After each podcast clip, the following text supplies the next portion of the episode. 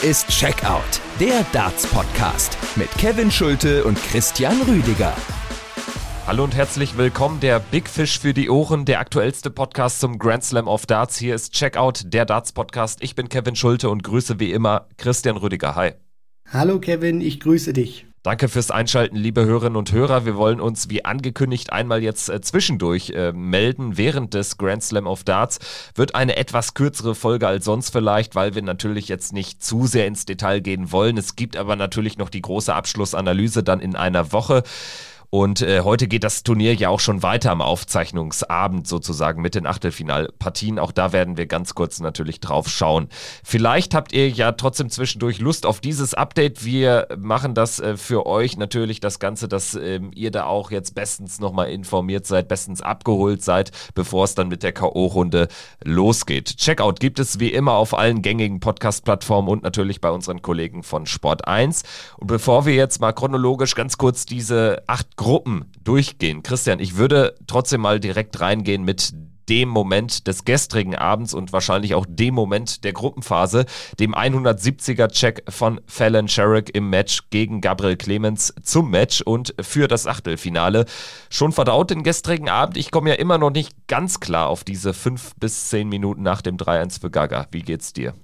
Ja, es waren wirklich wilde Szenen und spektakuläre Bilder, die sich da abgespielt haben, weil Fallon Sherrock im Gefühl des sicheren Ausscheidens. Ich weiß nicht so, wie es dir da ging, Kevin, aber ich hatte schon dieses Gefühl, eigentlich wie im letzten Jahr, als Gabriel Clemens ja auch das Achtelfinale um ein Leck verpasst hatte. Dieses Jahr hat er zwar besser gespielt, aber im Grunde genommen ist es wieder ein Leck, was dem German Giant fehlt. Und ich dachte mir wieder, wie im vergangenen Jahr gegen Adam Hunt, dieses eine Leck wird er sich noch holen. Und dann steht er da bei diesen 78 Punkten. Ich denke, er kommt dran. Fallon Sherrock knipst die 141 aus und dann noch natürlich zum Match die 170. Also die 170 sind an sich schon ein spektakuläres Finish. Natürlich auch, weil es das höchste Finish ist, was du im Dart spielen kannst, im Modus Double Out. Aber dann auch noch in so einem Moment, weil Gabriel stand ja auch noch mal bei 68 Punkten, also hätte sich mindestens einen Dart aufs Doppel rausgeholt. Und dass Fallon Sherrock dann in der Lage ist, unter diesen Drucksituationen solche High Finishes rauszunehmen und mit der 170 rauszugehen und die Träume von Gabriel Clemens auf eine Achtelfinalteilnahme, es wäre seine zweite gewesen beim Grand Slam, so zunichte macht und dass sie das Eise eisekalt runterspielt, das ist wirklich unglaublich. Und das war ein großartiger Moment von Fallon Sherrock, den sie da kreiert hat. Und ja, jetzt äh, stehen wir wieder da, wie bei der WM 220, diesmal Grand Slam 2021 und Fallon Sherrock, ja, sie hat wieder Geschichte geschrieben. Ja, tatsächlich muss man diesen Moment auch gleichsetzen oder zumindest in eine ähnliche Kategorie manövrieren wie die beiden Sieger auf der WM-Bühne äh, bei der WM äh, 2020. Also das würde ich schon so sehen, weil dieser 170er Check, ich generell ein Big Fish, den siehst du sehr selten, auch bei einem ganzen Major-Turnier. Dann siehst du ihn noch seltener zum Matchgewinn und dann noch seltener in dem Leck, was sie gewinnen musste, um überhaupt noch weiterzukommen. Ein 5 zu 4 Sieg hätte ja Gaga gereicht, um das Achtelfinale klarzumachen. Generell äh, fällt ja jetzt auf beim Blick auf die Gruppenphase. Es sind drei Spieler, neben Gabriel Clemens auch noch Luke Humphreys und dann auch noch Jim Williams in Gruppe C ausgeschieden, trotz zwei Siegen. Und das haben wir auch selten gesehen in den vergangenen Jahren. Hatte jetzt auf Twitter ähm, etwas gelesen, wonach, glaube ich, in den letzten fünf Jahren nur einmal ähm, ein Spieler mit zwei Siegen ausgeschieden ist. Jetzt haben wir drei in einem Jahr. Also auch das äh, spricht natürlich für eine sehr heiße, eine sehr hitzige, spannende Gruppenphase. Und ich würde sagen, wir gehen jetzt mal ganz kurz chronologisch diese Gruppen A bis H durch, werden natürlich dann auch nochmal kurz auf Fallon Sherrick, auf Gabriel Clemens und auf Peter Wright in der Gruppe E eingehen, äh, fangen aber an mit Gruppe A und da würde ich jetzt einfach mal den Fokus auf äh, den deutschen Teilnehmer dort, Martin Schindler, legen, der gegen Ratajski und Rafferty erhebliche Checkout-Probleme hatte, das kann man nicht anders sagen. Gegen Gervin Price dann im unbedeutenden letzten Match aber ziemlich befreit aufspielen konnte und das auch getan hat. Ich würde sagen, am Ende ein guter Abschluss, sehr wichtig fürs Selbstvertrauen, den Sieg da gegen Gervin Price, gegen den Weltmeister, den Weltranglisten ersten mitzunehmen. Aber natürlich hat er sehr viel liegen gelassen gegen Ratajski und insbesondere gegen Nathan Rafferty. Es war mehr drin für Martin Schindler in der aktuellen Form. Definitiv war in diesem Turnier mehr drin für Martin Schindler, weil wir natürlich auch wussten, aufgrund der Leistung, die er auf der Pro Tour gezeigt hat, zu was er imstande ist. Trotzdem bin ich jetzt so in dieser Analyse zu dem Schluss gekommen, dass dieses Turnier für Martin Schindler Bonus war und auch mit diesen zwei Punkten, die er sich am Ende geholt hat, finde ich, war das ein gutes Turnier für Martin Schindler, weil ich glaube, erstmal vordergründig ging es darum, klar, er hat die UK Open mitgespielt, aber das war jetzt seit langer, langer Zeit auch mal wieder ein TV-Turnier für Martin Schindler vor Zuschauern. Also praktisch wieder im Normalzustand. Sowas kannte er ja äh, auch nicht mehr. Das war ja auch wieder ein Stück weit Neuland für ihn. Dann kommt er hin in einer guten Form auf der Pro Tour und kann das gegen Ratajski bzw. Rafferty nicht umsetzen. Und gerade auch gegen Ratajski hat er ja nach dem Match gesagt, dass er wirklich auch sehr unzufrieden war und auch die Emotionen, er, er war nicht nervös gewesen, aber die Emotionen haben praktisch äh, gesiegt über ihn und das hat man dann auch gemerkt. Also er hat sehr viel Kopfschütteln, keine gute Körpersprache gehabt aber ich finde trotzdem, jetzt auch hat man gemerkt, dass er von Spiel zu Spiel, finde ich, gelernt hat. Der zweite Auftritt gegen Rafferty war vom Scoring her besser. Da haben die Doppel nicht ganz so funktioniert und gegen Price hat er es dann endlich auf die Bühne bekommen, seine Protoform. Deswegen glaube ich schon, dass es wichtig war, dass er sich für diesen Grand Slam qualifiziert hat, qualifizieren konnte, unabhängig vom Ergebnis, weil jetzt weiß er wieder, wie es ist, vor TV-Kameras zu spielen. Deswegen finde ich diesen Grand Slam auch immer cool, weil man stelle sich jetzt mal vor, der hätte nur die Players Championship Finals mitgenommen. Auch vor TV-Kameras, natürlich wieder mit Zuschauern. Dann spielst du so eine Partie wie gegen Ratajski, gehst mit keinem guten Gefühl zur Weltmeisterschaft. Hier beim Grand Slam hat er drei Matches sicher bekommen, konnte sich jetzt auch wieder Selbstvertrauen auf der Bühne holen, weiß, wie es da ist. Jetzt fährt er zu den Players Championship Finals und ich denke auch, dass wir jetzt unter diesen Hintergründen dann auch bei der WM einen sehr gut aufgelegten Martin Schindler sehen werden. Und das liegt, so kurios es klingt, dann maßgeblich an diesem unbedeutenden letzten Match. Denn ich bleib dabei, das war ein ganz, ganz wichtiger Abschluss äh, von dem Turnier. Du gehst mit Ambition rein, qualifizierst dich in einem sehr, sehr engen und umkämpften Match im Qualifier gegen Dave Chisnell, also gegen einen der ganz großen Jungs. So, schaffst die Qualifikation, kannst insgesamt auf ein sehr gutes Jahr auf der Proto zurückblicken. So, und dann geht aber für seine Verhältnisse aktuell wirklich gar nichts in den ersten beiden Gruppenspielen. Im letzten Gruppenmatch bist du schon weg, spielst gegen den Weltmeister und Weltranglisten Ersten, der schon weiter ist. So, dieses Spiel gewinnst du dann aber. Das ist ja dann wirklich die einzige Möglichkeit, um gut aus dem Turnier zu gehen. Und so gehst du sogar, ja, sogar sehr gut aus dem Turnier, was das Gefühl betrifft. Gehst du jetzt besser aus so einem Turnier als Gabriel Clemens, der Peter Wright mal wieder schlägt, dann aber gegen Fallon Sherrick auf ganz bittere Art und Weise ausscheidet, trotz zweier Siege. Eigentlich ein viel besseres Turnier insgesamt gespielt hat. Also das finde ich ist, ist äh, sehr interessant zu sehen und ich glaube, ähm, dass Martin tatsächlich jetzt hier dieses Turnier rückblickend dann äh, weniger, viel weniger schlimm in Erinnerung haben wird, als man das nach zwei Spieltagen äh, glauben konnte. Gut, ich würde sagen, gehen wir in die Gruppe B. Da können wir das Ganze auch ein bisschen schneller abhandeln, denn die Gruppe war dann doch straight. Also Clayton mit drei Siegen durch, Brooks mit zwei Siegen durch. Ähm, ein Sieg hat für äh, Mervyn King nicht gereicht und Rusty Jake Rodriguez mit äh, drei Niederlagen ausgeschieden. Bei Johnny Clayton muss ich sagen, das waren eher drei Arbeitssiege, hatte das Glück des Tüchtigen, war jetzt nicht so dominant wie zuletzt bei den großen Turnieren. Bradley Brooks ähm, ähnlich wie Nathan Rafferty gefällt mir insgesamt sehr gut, hat sich womöglich jetzt auch die Tourkarte gehalten über die zwei Jahre hinaus und damit übrigens Nathan Rafferty wahrscheinlich eine Karte beschert, den zweiten auf der UK Development Tour. Das auch ein interessanter Fun Fact am Rande. Also insgesamt die Gruppe natürlich mit Bradley Brooks einen überraschenden Ausgang genommen. Johnny Clayton jetzt nicht so dominant gewesen, aber ich glaube, so viele Rückschlüsse lässt das jetzt auf die K.O.-Runde auch noch nicht zu, oder? Aktuell natürlich noch nicht, weil Johnny Clayton jetzt zumindest noch nicht die ganz großen Namen dabei hatte, am Anfang äh, sicherlich dann auch seine Erfahrung ausgespielt hat, jetzt in dieser Gruppenphase, gerade auch im ersten Match gegen Rusty Jake Rodriguez, wo er schnell davon äh, gelaufen ist und Rusty erstmal Probleme hatte, auch im zweiten Match gegen Mervyn King zum Beispiel hatte Rusty eben Probleme in der Anfangsphase.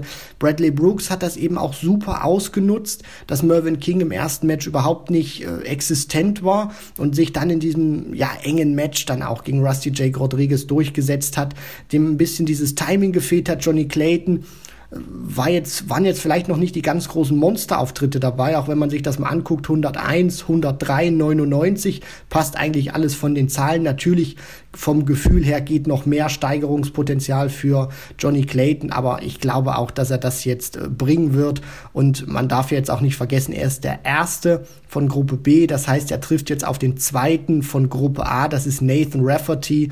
Und äh, da sollte es eigentlich auch keine Probleme geben für ihn. Deswegen Johnny Clayton äh, ist gut in das Turnier reingestartet. Und jetzt muss, muss man dann noch mal gucken, wo er wirklich steht, wenn es tiefer für ihn gehen sollte. Also mögliches Viertelfinale gegen Gervin Price oder auch das logische Viertelfinale, wenn man jetzt so auf die Paarung drauf blickt. Ähm, das kann natürlich dann auch noch äh, sehr interessant werden. Also Johnny Clayton hat sich hinten raus dann auch einfach gerettet gegen Mervyn King. Der hätte das Spiel eigentlich gewinnen müssen, hätte ihm aber auch nicht mehr fürs Weiterkommen gereicht. Schauen wir in die Gruppe C. Da äh, steht am Ende James Wade ganz oben. Davon war nicht auszugehen nach seinem sehr, sehr schwachen Auftritt gegen Jim Williams. Hat er auch verdient verloren für meine Begriffe zum Auftakt mit 4 zu 5. Dann äh, gegen Boris Kritschmer. Das Spiel musste er gewinnen, rückblickend betrachtet. Boris Kritschmer kein Faktor in der Gruppe mit drei Niederlagen. Und dann, äh, ja, am diesem letzten Gruppenspieltag der Gruppe C, da wurde es dann sehr, sehr interessant, denn Jim Williams hat klar 5-1 gegen Boris Kritschmer gewonnen. Dieser klare Sieg war auch wichtig für ihn, dass er da richtig Druck drauf geben konnte. Und dann brauchte James Wade eben auch einen klaren Sieg gegen Rob Cross. 5 zu 2. Der Sieg durfte aber auch nicht zu klar ausfallen für Rob Cross aus deren Perspektive oder aus seiner Perspektive. Perspektive muss man rückblickend sagen, also der hatte auch richtig Muzzle, der hätte auch rausgehen können. Wenn er dann Whitewash kassiert hätte, das war bei der Leistung von James Wade möglich, dann würden wir Rob Cross im äh, Achtelfinale nicht mehr sehen. Also da kann man auch mal sehen, was äh, dann auch der Grand Slam äh, für eine Besonderheit mitbringt durch diesen Gruppenmodus. Also du kannst ja am Ende kaum erklären, dass Rob Cross hier ähm, zwei Legs äh, gefehlt äh, haben, um, um, um auszuscheiden. Der hat ja eigentlich ein sehr gutes Turnier mal wieder gespielt und seine Form bestätigt. Richtig, definitiv, Kevin. Und das ist, glaube ich, auch eine der schönsten 2 zu 5 Niederlagen, die Rob Cross in seiner Karriere kassiert hat. Auch wenn sich das jetzt äh, furchtbar doof anhört. Aber James Wade hat einfach monstermäßig gespielt und Rob Cross ich meine, der kommt ja selber mit 101 ins Ziel. Der musste wirklich richtig kräftig dagegenhalten, dass er da nicht rausgeht, weil James Wade wirklich sich das beste Spiel in dieser Gruppenphase zum Schluss aufgehoben hatte. Der kam furchtbar rein gegen Jim, Jim Williams, hatte auch in dieser Partie für mich auch zu Recht verloren, auch ungewohnte Schwierigkeiten auf Doppel gehabt. Also das kennt man sonst von The Machine, finde ich nicht so. Rob Cross gegen Boris Kritschmer, sehr souverän, allgemein Kritschmer mit einem sehr enttäuschenden Turnier. Das hat man dann auch an seiner Körpersprache gesehen, wie er nach dem letzten äh, Match von der Bühne gelaufen ist gegen Jim Williams, der einfach steady gespielt hat, der Möglichkeiten, die sich ihm geboten haben, ausgenutzt hat und auch gezeigt hat, dass äh, ja, dass er ein wirklich guter Zuwachs ist für die Tour. Und jetzt haben sich eben die beiden Etablierten durchgesetzt. Rob Cross hat seine Form bestätigt, James Wade langsam oder gar nicht gut reingekommen, aber dann im letzten Match hat er wieder gezeigt, warum er eben einer ist, der auch äh, vielleicht nicht der konstante schlechteste ist, aber die ganz großen Major-Turniere gewinnen kann. Also das war wieder so ein James Wade, wo ich sage, wenn, wenn er das einfach mal konstant durchziehen kann, dann kann er den Grand Slam auch äh, gewinnen, weil dann spielt das praktisch so wie in seiner UK Open Form im März, wo er den Major-Titel sich unter den Nagel reißen konnte. Also deswegen, das wird ganz interessant werden, wie jetzt auch Cross und Wade in diesem Turnier weiter verfahren werden. Er muss sich halt realistisch betrachtet ein bisschen ähm, dazwischen ein pendeln zwischen der Leistung gegen Kritschmer und diesem unglaublichen Spiel gegen Rob Cross. Also ein 111er Average ist ja auch für James Wade sehr, sehr selten. Also wenn er da aber irgendwie eine 100 rausmacht und die dann aber dafür konstant jetzt über die K.O.-Runde äh, bringen kann, dann kann er auch erneut ins Finale einziehen, so wie im vergangenen Jahr. Es geht in äh, dem Achtelfinale erstmal gegen Roby John Rodriguez und wie es dazu gekommen ist, ähm, erklären wir euch jetzt. In Gruppe D hatten wir ja den Corona-bedingten kurzfristigen Ausfall von Dimitri Vandenberg, der ist positiv getestet worden. Chris Doby hat den an Nummer 5 gesetzten Spieler ersetzt und dadurch wurde natürlich die Gruppe ohne gesetzten Spieler sehr, sehr offen. Chris Doby, Ryan Joyce, Stephen Bunting, Roby John Rodriguez am Ende setzen sich durch. Ryan Joyce und Roby John mit jeweils zwei Siegen. Ryan Joyce hatte sich aber schon nach dem zweiten Spieltag qualifiziert, war vor allen Dingen bei eigenem Anwurf in den ersten Partien gegen Bunting und Roby John nicht zu brechen.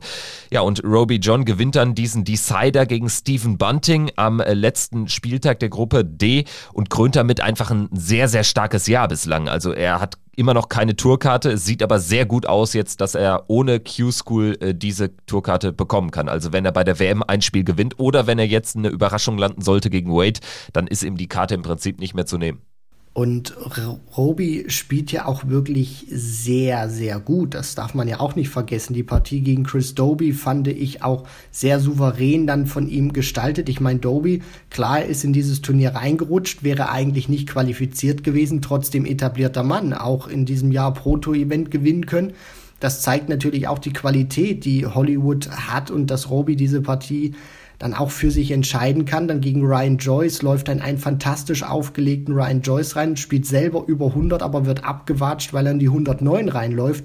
Und dann gegen Steven Bunting, der für mich in dieser Gruppe eigentlich mit am besten performt hat der wird da 1 zu 5 abgesägt von Roby, spielt knapp an die 100 ran, also eine 98,4 spielte Bullet, aber Roby mit seinen 105, wie er da um die Ecke kommt, also das ist auch wirklich, das, das zeigt, finde ich, dass Roby gerade auch auf der Bühne, vielleicht hat dieser, dieser Finaleinzug beim World Cup mit Menzo Suljovic auch geholfen, dass er weiß, wie er auf dieser Bühne performen muss. Er hat für mich dort den nächsten Entwicklungsschritt gemacht und sich hochverdient hinter Ryan Joyce qualifiziert und ja, von den Namen her sind es jetzt vielleicht nicht die ganz großen äh, Spieler, die jetzt Joyce und Rodriguez, die werden ja jetzt Wade bzw. Cross fordern. Also Roby spielt gegen James Wade, Ryan Joyce gegen Rob Cross. Da bin ich mal gespannt. Natürlich sind sie auf dem Papier Außenseiter, aber Ryan Joyce hat schon gezeigt bei Major-Turnieren, er kann die Großen schlagen stand auch schon mal bei der WM im Viertelfinale und Roby John Rodriguez gegen James Wade, wenn der nicht seinen besten Tag erwischt,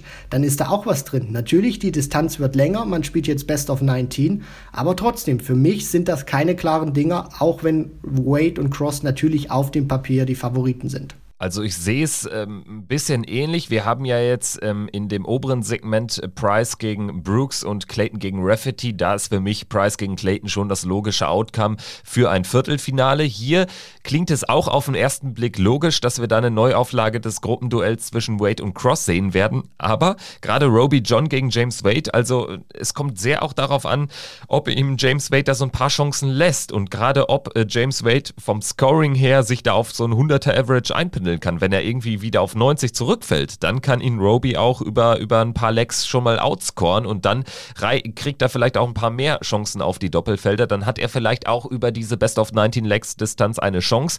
Ähnliches gilt für Ryan Joyce. Auch der kann sich natürlich seine Momente nehmen und Rob Cross scheint dann doch ähm, dann auch ein bisschen was äh, zuzulassen. Also gegen James Wade war er eben nicht so sicher in dem für ihn dann doch kritischen Match, wo er nicht so richtig befreit aufspielen konnte.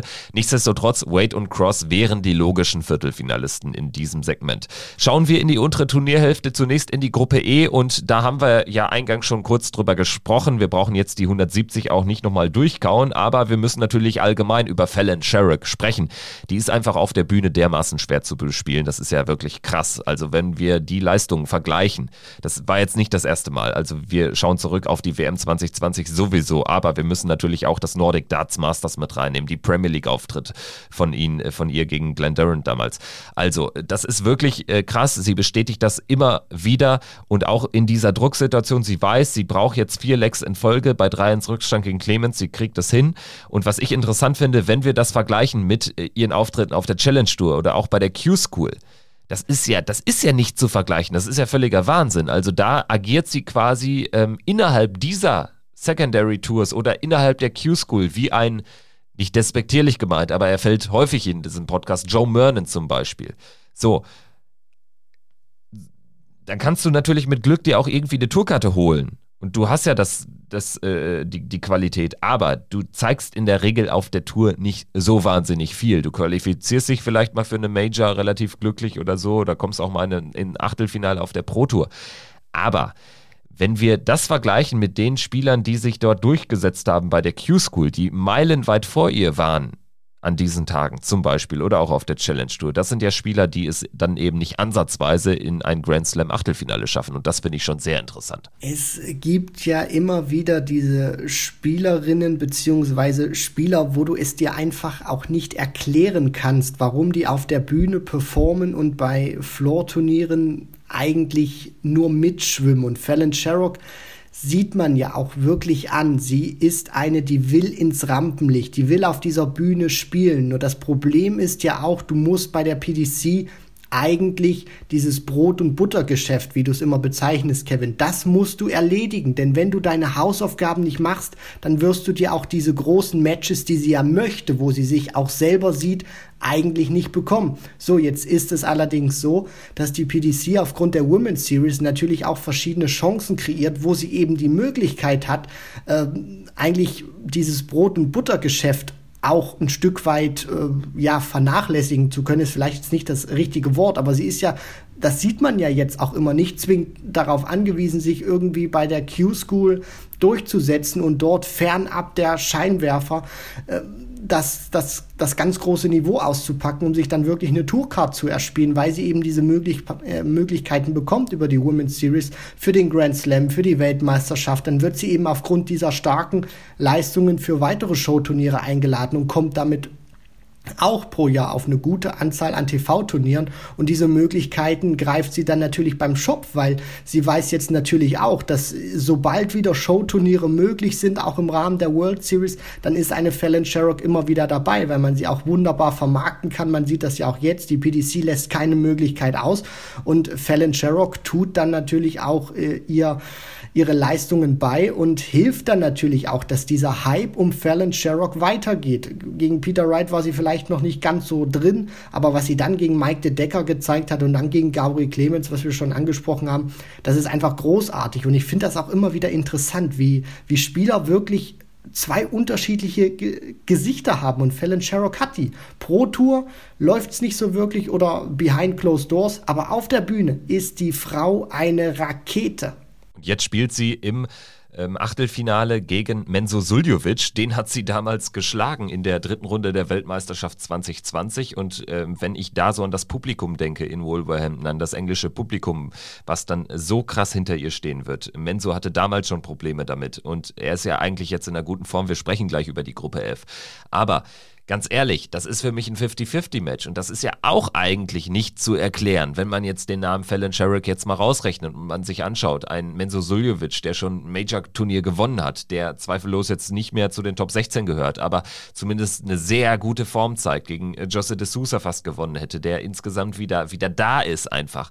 Ähm, den gegen einen Spieler jetzt äh, spielen zu sehen, äh, gegen der, der ähm, oder die in dem Fall keine Tourkarte hat, also quasi nicht zu diesem 128er Kreis gehört, da würde man sagen, ja, klarer Favorit, logisch, aber Fallon Sherrick ist aktuell nur noch gegen sehr wenige Spieler auf den großen Bühnen Außenseiterin. Das ist die Wahrheit der Geschichte und das ist eine sehr interessante Entwicklung. Und ganz ehrlich, das ist wirklich fast die, also das ist die Spielerin, die äh, die Protokollifikanten oder auch die Top 32 mit am wenigsten ähm, äh, spielen wollen bei der WM in den ersten WM-Runden die hat wirklich die Möglichkeit, da auch wieder weit zu kommen. Und ganz ehrlich, kommt die in Achtelfinale, in Viertelfinale bei der WM, das ist nicht ausgeschlossen bei einer günstigen Auslosung, dann können wir die vielleicht bei der Premier League 2022 sehen. Also das würde ich jetzt nur nochmal in den Raum stellen. Also das sind Szenen, die wir da gestern wieder gesehen haben. Natürlich äh, schlachtet das Sky Sports aus, für die ist das eh eine Goldgrube, dieses Turnier mit Barnefeld dabei, mit Sherrick dabei.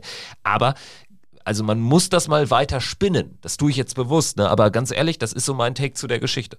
Ja, man darf das ja wirklich nicht außen vor lassen, Kevin. Du hast da schon recht. Ich meine, Fallon Sherrock, da wird auch ein Stück weit noch mit zweierlei Maß gemessen, weil sie eben auch diese Pionierin ist, die erste Frau, die es jetzt mal wirklich so richtig mit den Männern nicht nur aufnehmen kann, sondern die sie auch jetzt reihenweise besiegt und was die, die Männer teilweise auch vielleicht an Turniersiegen bringen müssen äh, bei James Wade äh, teilweise reicht ja nicht mal das, ist natürlich auch bei Fallon Sherrock genau dieser, dieser Punkt so entscheidend. Sie ist eben da, sie kann auf so vielen unterschiedlichen TV-Bühnen nicht nur mithalten, sondern auch in Finals einziehen, wie beim Nordic Masters oder solche Momente reihenweise kreieren. Und dass sie vielleicht sogar Premier League spielt im nächsten Jahr, halte ich auch nicht für so ausgeschlossen, weil die Premier League ist ja eh immer die, die Cash Cow der PDC. Und wenn man da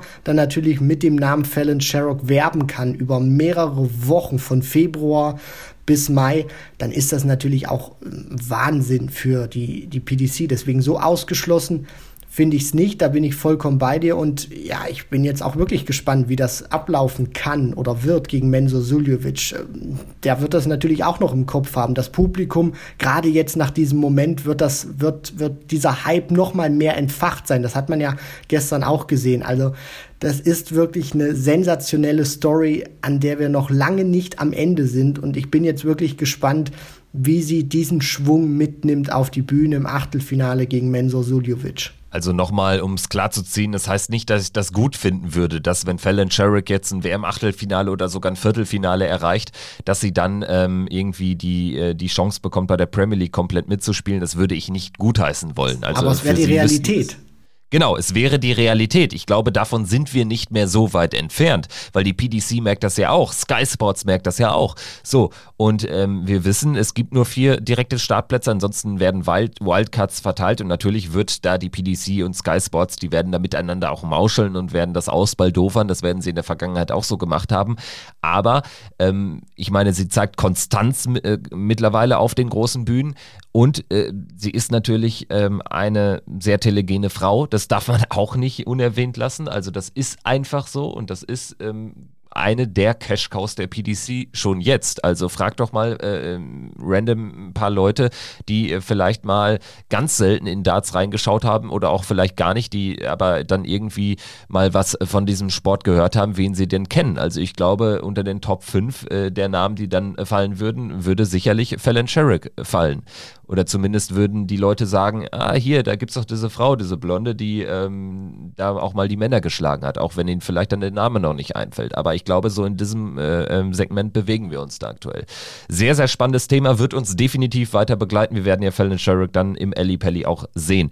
Schauen wir jetzt aber noch ganz kurz auf die drei weiteren Gruppen. Gruppe F haben wir ja schon so ein bisschen abgehandelt. Menzo Suljovic hat die Gruppe gewonnen mit äh, zwei Siegen vor Jose de Sousa. Dank des Leck-Verhältnisses ist er noch weitergekommen. Er brauchte gegen äh, Luke Humphreys drei Lecks. Es sah bei 1-4 zwischenzeitlich sehr, sehr gefährlich aus, aber dann hat er zwei gute Lecks gespielt und ähm, hat Luke Humphreys das Achtelfinale ähm, ja, äh, vermiest. Humphreys trotz zwei Siegen eben auch raus. Matt Campbell in dieser Gruppe nur Punktelieferant. Das war enttäuschend.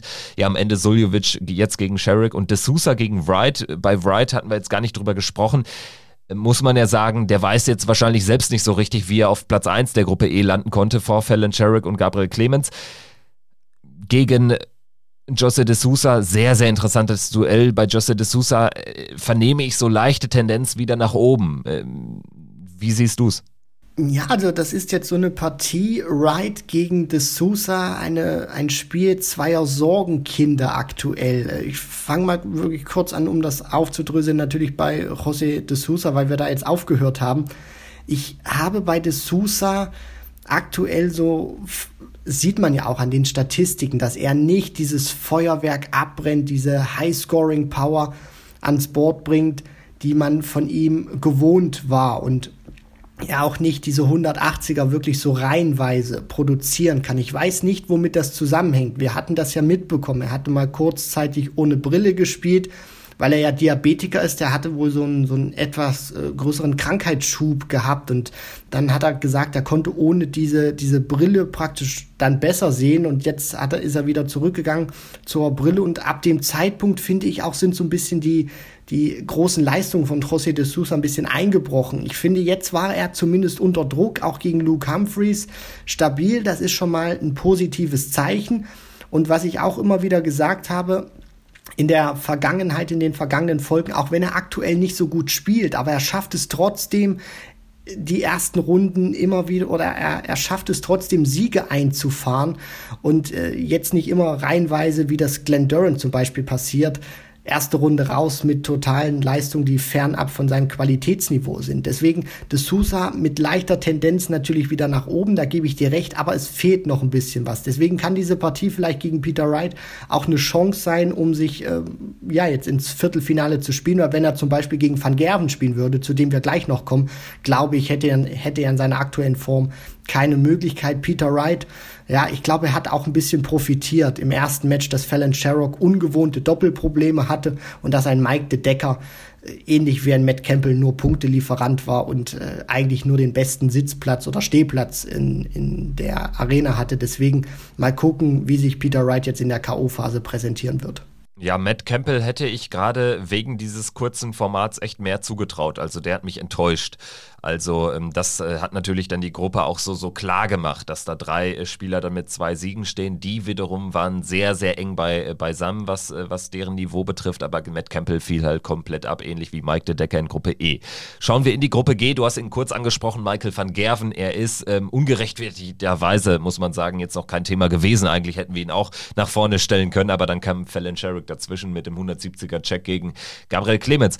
Ähm, Van Gerven gegen Cullen, darauf spiele ich natürlich an. Neuer Grand Slam-Rekord, was den Average betrifft. Das war ein Wahnsinnsauftritt von MVG. 115,19, 5 zu 2 gewonnen gegen Joe Cullen hinten raus dann gegen John Henderson 5-1 äh, gewonnen. John Henderson hätte dort ein Whitewash gebraucht, also ein 5-0-Sieg für ihn, um weiterzukommen. Das war klar, dass das nicht passieren würde. Ähm, da dann nur 93 im Average von Michael van Gerven, also deutlich schwächer. Gegen Lisa Ashton im ersten Match schon nur 105. Ich glaube, dieses äh, Match gegen John Henderson muss man nicht sonderlich hochhängen, darf man auch wahrscheinlich nicht äh, sonderlich hoch bewerten. Am langen Ende sind wir nach dieser Gruppenphase, Joe Cullen, der Vollständigkeit halber, ist auch weitergekommen äh, vor John Henderson und Lisa Ashton, muss man aber sagen, ähm, wir sind an einem Punkt wie vor zwei, drei Jahren zuletzt, wo man sagen muss, äh, der Turniersieg geht nur über Michael van Gerven. Ich möchte es sogar noch ein bisschen drastischer formulieren. Also für mich ist Michael van Gerven der Top-Favorit. Für mich ist er der, wenn er jetzt keinen Leistungseinbruch erleiden sollte, dann gewinnt er für mich diesen Grand Slam of Darts. Also es ist ja jetzt nicht nur etwas, was wir jetzt beim Grand Slam gesehen haben in dieser Gruppenphase, sondern es hat sich auch schon in den vergangenen Turnieren angedeutet. Immer wieder haben die Averages gepasst von Van Gerven.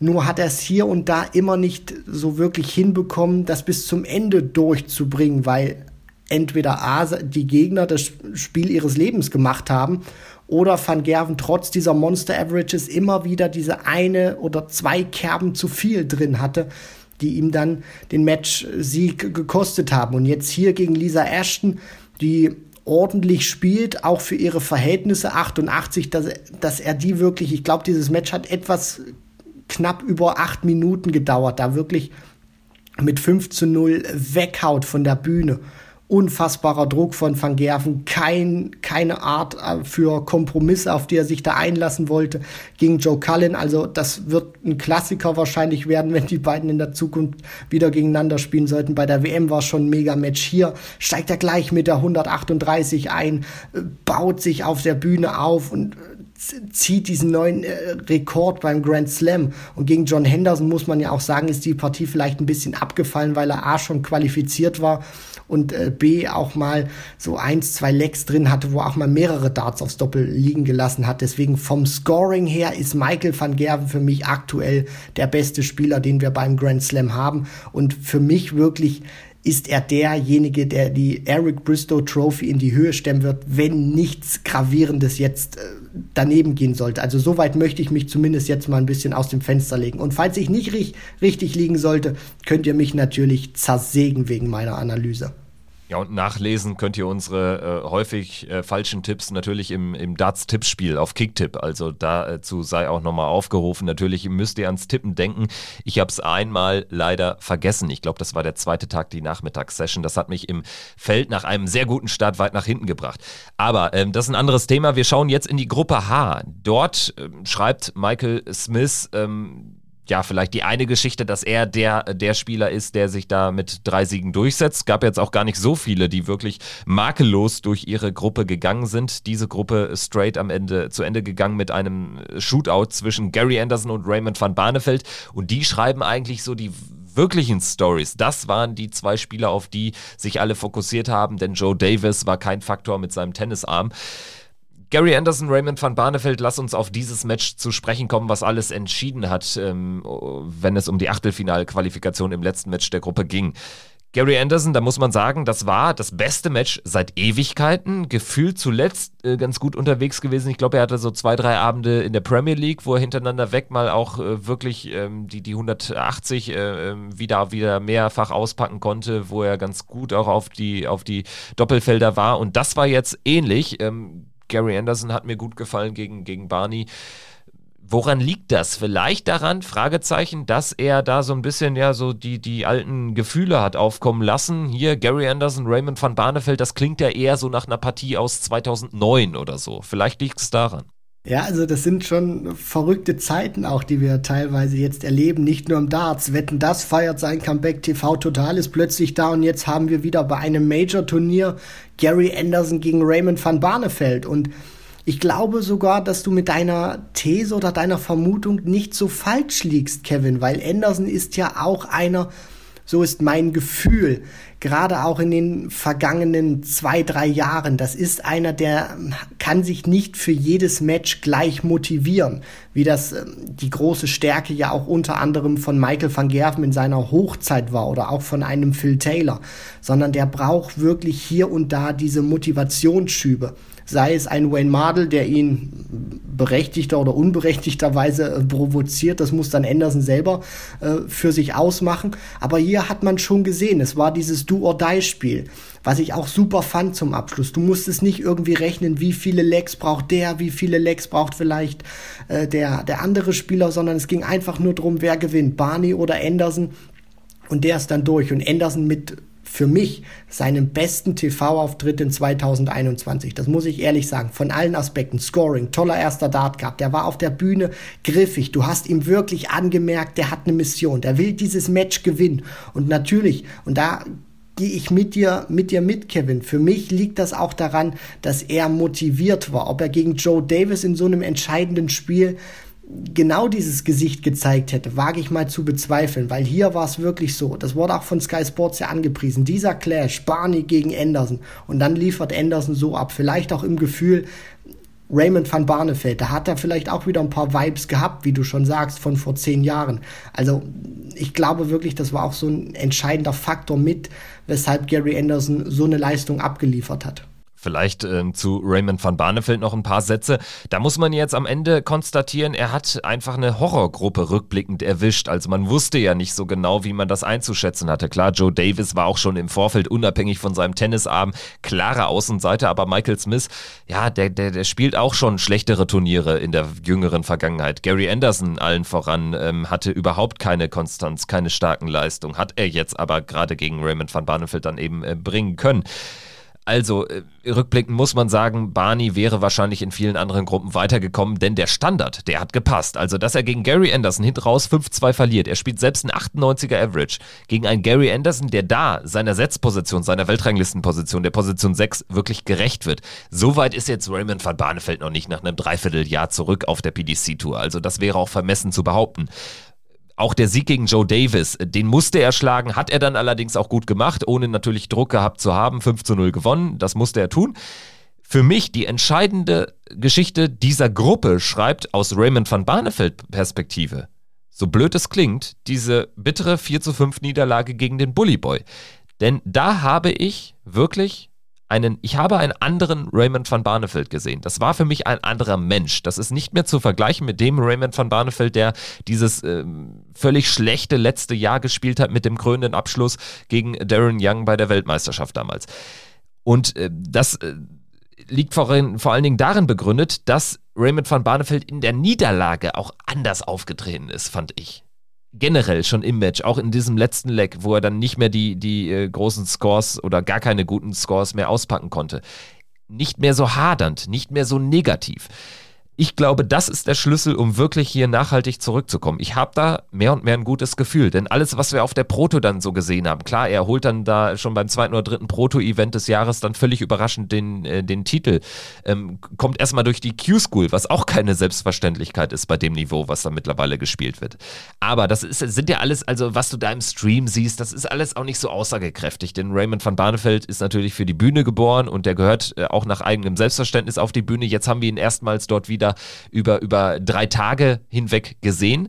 Und ich finde, ähm, jetzt kann man da auch, auch so ein Zwischenfazit ziehen. Und das fällt trotz dieses Ausscheidens aus meiner Sicht sehr positiv aus weil ja natürlich auch bei Barney nicht viel fehlt. Er hat diesen gewissen Standard, den er jetzt, glaube ich, zumindest auch auf der Bühne nicht so unterschreitet. Also, dass man ihn jetzt sieht unter 90, jetzt auch vor TV-Kameras mit Zuschauern, das wird, glaube ich, nicht mehr so häufig passieren. Und was mir auch auffällt, ist, dass Barney gelernt hat. Also, man hat das ja auch schon vorher gehört, dass sein Manager, bei dem er jetzt wieder ist, bei Ben de Kock, der ja auch damals gesagt hat, also wenn du bei mir dich so verhältst, wie du das in deinem letzten Jahr gemacht hast, dann bist du hier ganz schnell wieder raus und dann kannst du zusehen, Barney, wie du dieses, äh, ja, diesen, diesen Comeback-Versuch alleine nochmal hinbekommen willst. Aber dann kannst du das ohne mich machen. Und man merkt das auch einfach. Barney ist wirklich nicht mehr wieder zu erkennen von dem, was man gesehen hat, bevor er dann gegen Darren Young ausgeschieden ist und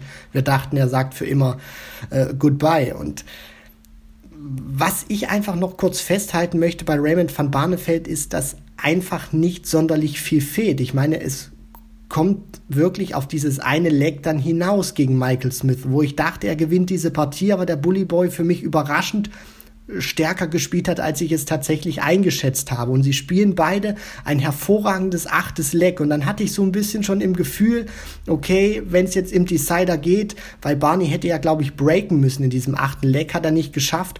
Und dann hat er dieses tolle Scoring, was er hatte im achten Leck, nicht ins neunte Entscheidende gegen Michael Smith mit äh, rüberbringen können und hat dann so verloren gegen Joe Davis hinten raus wirklich gut gemacht und gegen Gary Anderson. Ja, wenn der mh, nicht diesen herausragenden Tag hat, dann wird das auch äh, noch engeres Match werden. Deswegen Barney hat wirklich gezeigt, auch gegen Michael Smith, wo er da die ersten beiden Legs auf Bullseye checkt, 122 waren unter anderem auch mit dabei. Also es macht wirklich Bock auf mehr und wir hätten ja sogar im Falle eines Sieges von Raymond van Barneveld dieses Achtelfinale gegen Michael van Gerven bekommen und egal ob man Barney mag oder nicht, aber das sind einfach solche Partien und ich hoffe, wir kriegen es vielleicht bei der WM. Raymond van Barneveld gegen Michael van Gerven. Also das wäre wirklich im Ellie Pelli ein, ein Mega-Erlebnis und ich hoffe einfach, dass Barney uns das auch in Zukunft bescheren wird. Vorsicht natürlich, wir können es sogar schon bei den Players Championship Finals äh, realistischerweise in der zweiten Runde bekommen. Michael van Gerven muss dafür Kevin Dötz äh, schlagen, das wird er sicherlich tun. Raymond van Barneveld hat eine nicht zu unterschätzende Aufgabe mit äh, seinem Landsmann Mike Köfenhofen, aber das ist dann möglich. Zweitrundenduell van Gerven gegen van Barneveld. Natürlich hast du recht, Ellie Pelli, van Gerven, van Barneveld, das ist eine ganz andere Geschichte, das sind ganz andere Sphären, das würde dann richtig ausgeschlachtet werden. Ich bin mal gespannt, wie das laufen wird. Möglich natürlich auch Raymond van Barneveld gegen Fallon Sherrick. Ich will es nur mal gesagt haben, auch da wird man natürlich äh, Sky Sports eskalieren. Ähm, schauen wir jetzt nochmal ganz, ganz kurz drauf. Van Gerven, Anderson, Smith, Cullen. Also wir sind uns einig, es geht nur über Van Gerven und wir sind uns wahrscheinlich auch einig, es gibt so keinen Favoriten aller Van Gerven in diesem Segment da drüber. Wright, De Sousa, Suljovic, Sherrick, das wäre so mein Take zu der Geschichte. Am Ende sehe ich eigentlich nur Michael van Gerven im Finale. Äh, welchen Weg er da beschreiten muss, da bin ich mir sehr, sehr unsicher. Also ich kann mir gut vorstellen, dass wir im Viertelfinale ein Rematch gegen Joe Cullen sehen werden.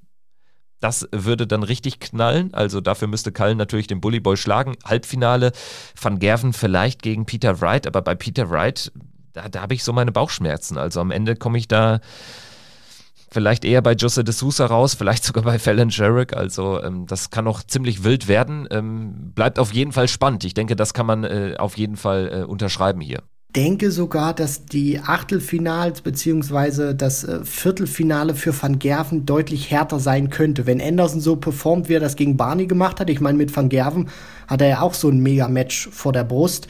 Und dann gegen Smith oder Cullen im Falle MVG setzt sich natürlich durch.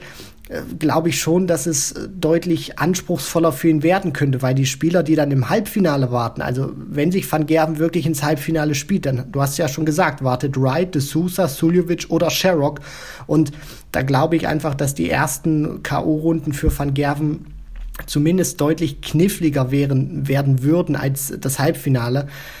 Zumal ich dann auch nicht glaube, dass ein Peter Wright in der aktuellen Form oder ein D'Souza, ein Van Gerven über Best of 31 Legs wirklich so strapazieren könnte, dass der dann mit einer Niederlage vom Oki geht. Deswegen Van Gerven für mich in der unteren Hälfte der Favorit und in der oberen Hälfte glaube ich, ist für mich die entscheidende Partie Price gegen Clayton. Also wer sich da durchsetzt, wird dann sehr wahrscheinlich auch den Schritt ins Finale gehen. Ja, und dann müssen wir natürlich, wenn wir ans Finale denken, auch daran denken, dass das eben eingebettet ist in ähm, einen sehr, sehr langen Tag. Also die Halbfinals und das Finale werden an einem Tag gespielt. Und ähm, das kann man natürlich dann äh, von den Distanzen her schon vergleichen mit so einem European Tour Finaltag, wo dann eben die Finalisten vier Spiele spielen müssen, aber eben nur über Best of 11 oder Best of äh, 15 Legs. Also in dem Fall würde ich sagen, auch da muss man das Finale dann nochmal gesondert betrachten. Wir haben gesehen, dass Michael van Gerven äh, ziemlich platt war, zum Beispiel im Finale nach einem langen European Championship Finaltag, als er dann gegen Rob Cross regelrecht untergegangen ist. Also deswegen, äh, sehr viel Geld würde ich jetzt immer noch nicht auf Michael van Gerven setzen, aber natürlich ist er jetzt nach der Vorrunde erst recht der Top-Favorit. Top Gut, ich würde sagen, äh, nochmal kurzer Reminder, denkt ans äh, Tippspiel, dass ihr da ähm, nicht denselben Fehler macht wie ich und äh, Tipps vergisst. Und denkt dran, nächste Folge zeichnen wir auf. Nach dem Grand Slam of Darts äh, wird euch dann nächste Woche Montag in dem Podcatcher eures Vertrauens beehren. Also in diesem Sinne, bleibt gesund, bleibt uns gewogen und ähm, ja, wir freuen uns auf die nächste Ausgabe. Macht's gut. Ciao. Ciao.